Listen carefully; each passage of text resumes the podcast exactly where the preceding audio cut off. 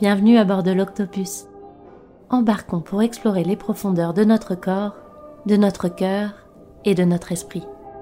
Naviguons ensemble pour découvrir les fondements de notre bien-être reliés à ceux de notre société et de notre belle planète. Et surtout, connectons-nous à notre nature pour nous orienter et guider ceux que nous aimons vers une santé globale, durable et responsable. Belle et douce traversée à tous.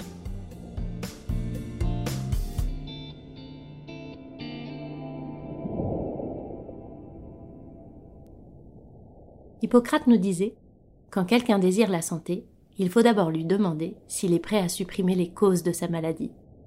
Alors seulement est-il possible de l'aider. Est-ce que vous êtes déjà posé la question Pourquoi suis-je malade? Avez-vous déjà été dans l'incompréhension de la survenue d'une maladie ou de sa réapparition alors que vous pensiez avoir été guéri? Est-ce que vous vous êtes déjà intéressé à la cause de vos troubles, c'est-à-dire à ce qui pourrait être à l'origine de vos symptômes? Quand on est malade, quoi de plus naturel que de vouloir supprimer rapidement nos symptômes? Or, les symptômes, comme le disait Pierre-Valentin Marchessault, sont à l'image des moustiques dans un marécage. On peut toujours chasser ces moustiques, mais ils reviennent tôt ou tard si le terrain, le marécage, reste identique. L'approche naturopathique et holistique de la psychologie s'intéresse aux causes de la maladie, c'est-à-dire au terrain propice à son développement, et non pas aux seuls symptômes qui réapparaîtront si le terrain n'est pas sain. En identifiant les causes d'une maladie, on agit pour faire en sorte de l'éradiquer complètement et durablement.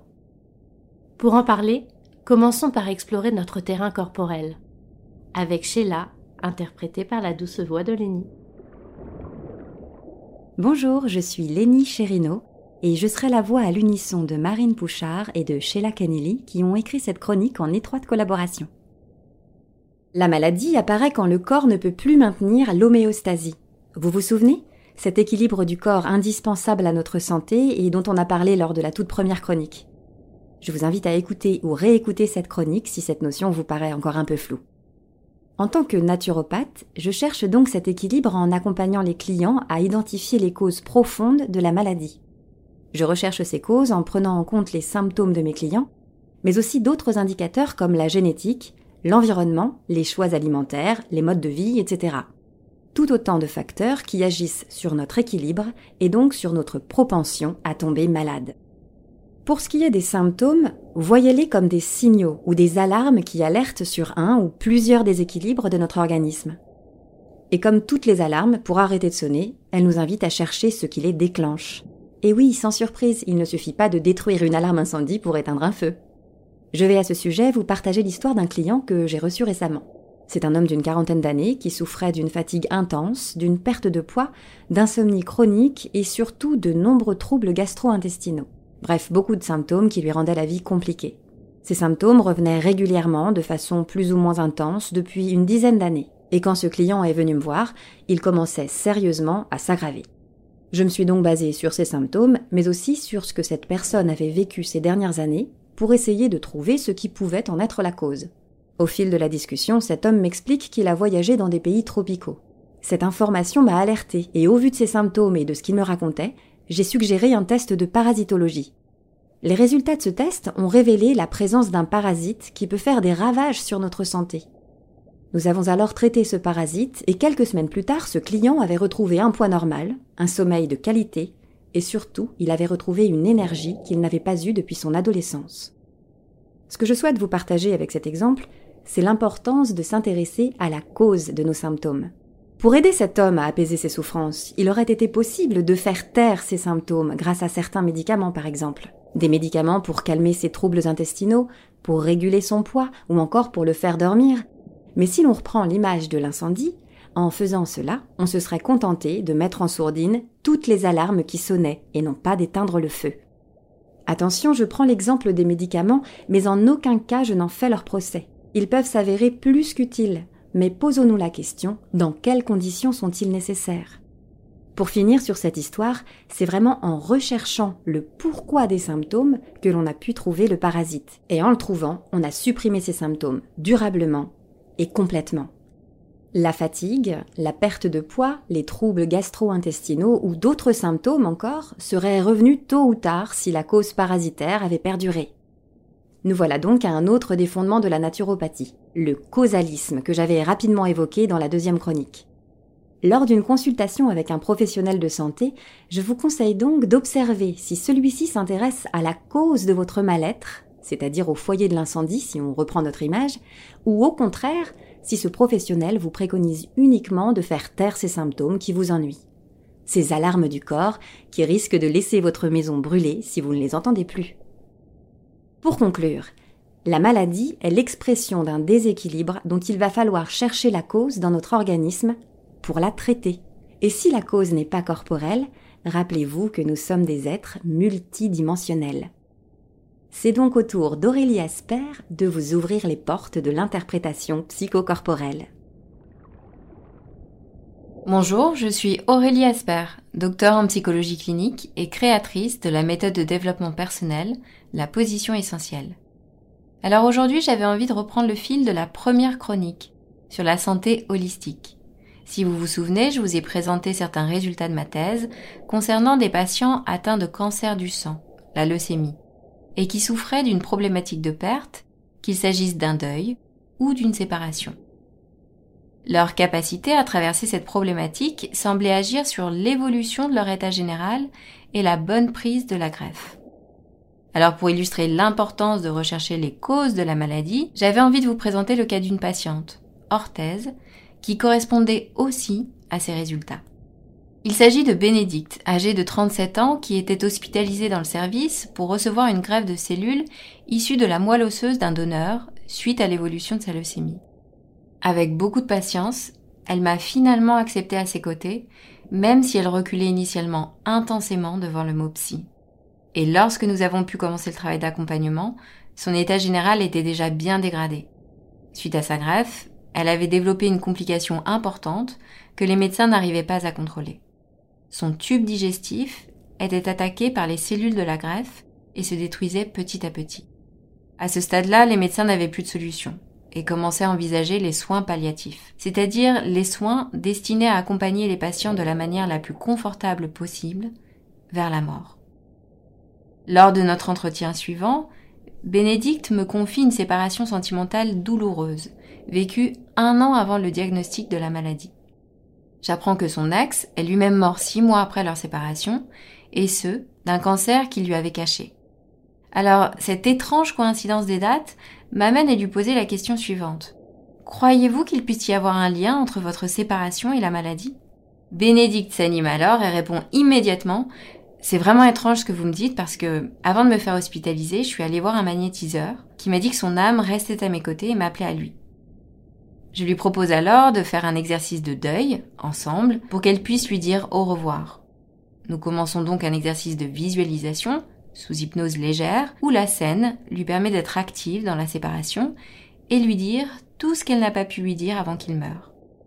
Et je lui prescris, entre guillemets, cet exercice une fois par jour, d'ici notre prochaine entrevue. Alors, j'imagine que ça peut être difficile à croire, mais la semaine suivante, j'apprenais qu'elle répondait au traitement.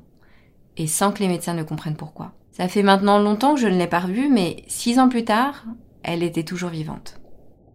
Alors bien sûr, ça ne veut pas dire que cette patiente aurait guéri avec le travail de deuil sans l'aide de la greffe. Quand le corps atteint un tel déséquilibre intérieur, la médecine conventionnelle qui traite la part la plus dense et la plus matérielle de notre être est nécessaire.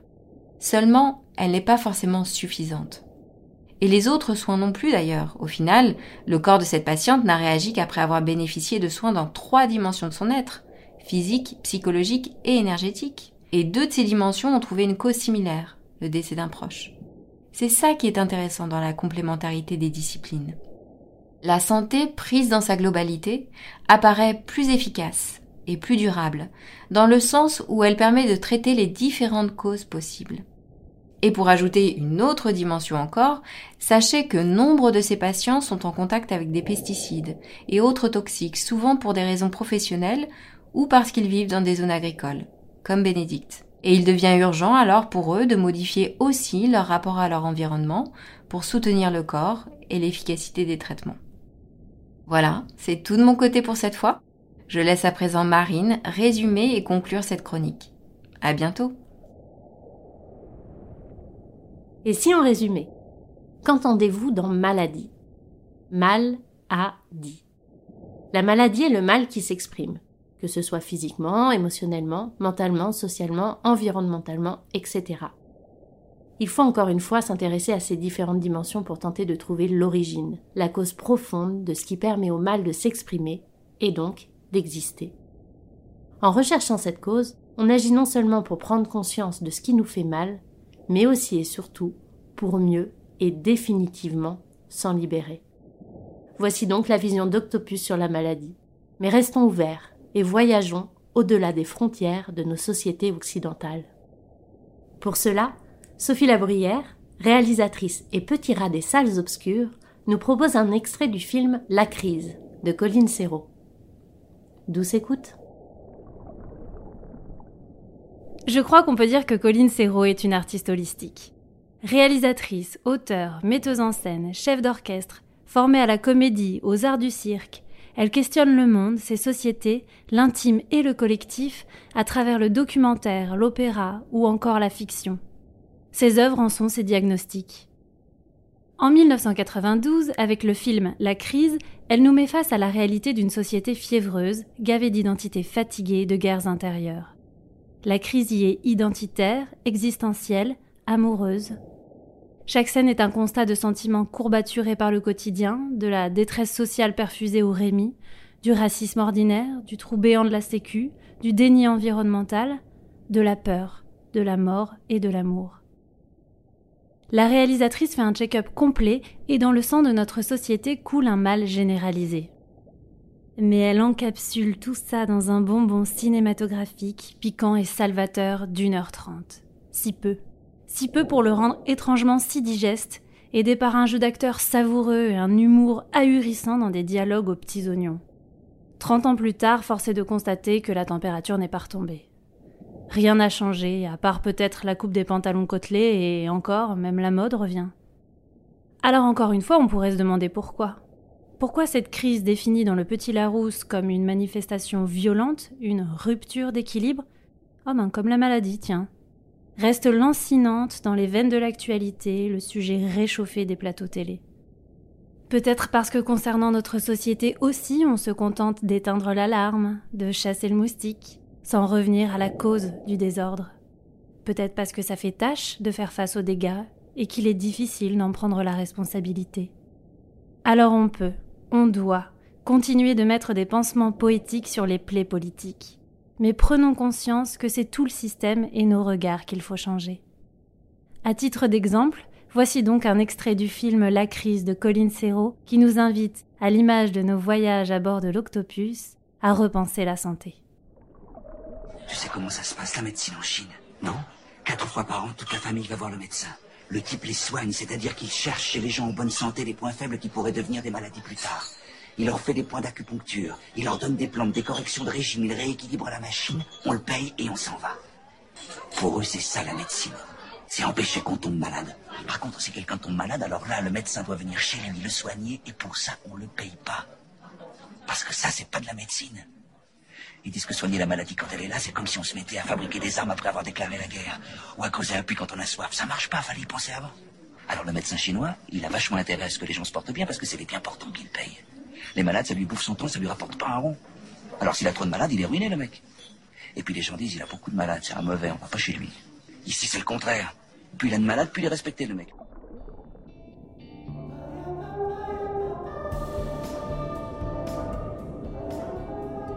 et c'est ici que nous faisons escale.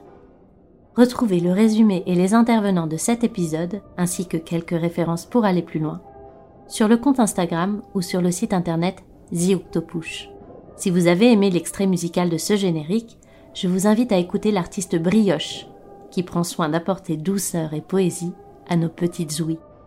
Et enfin, si votre voyage à bord de l'Octopus a été apprécié, n'hésitez pas à offrir des cœurs sur vos applications préférées. À bientôt!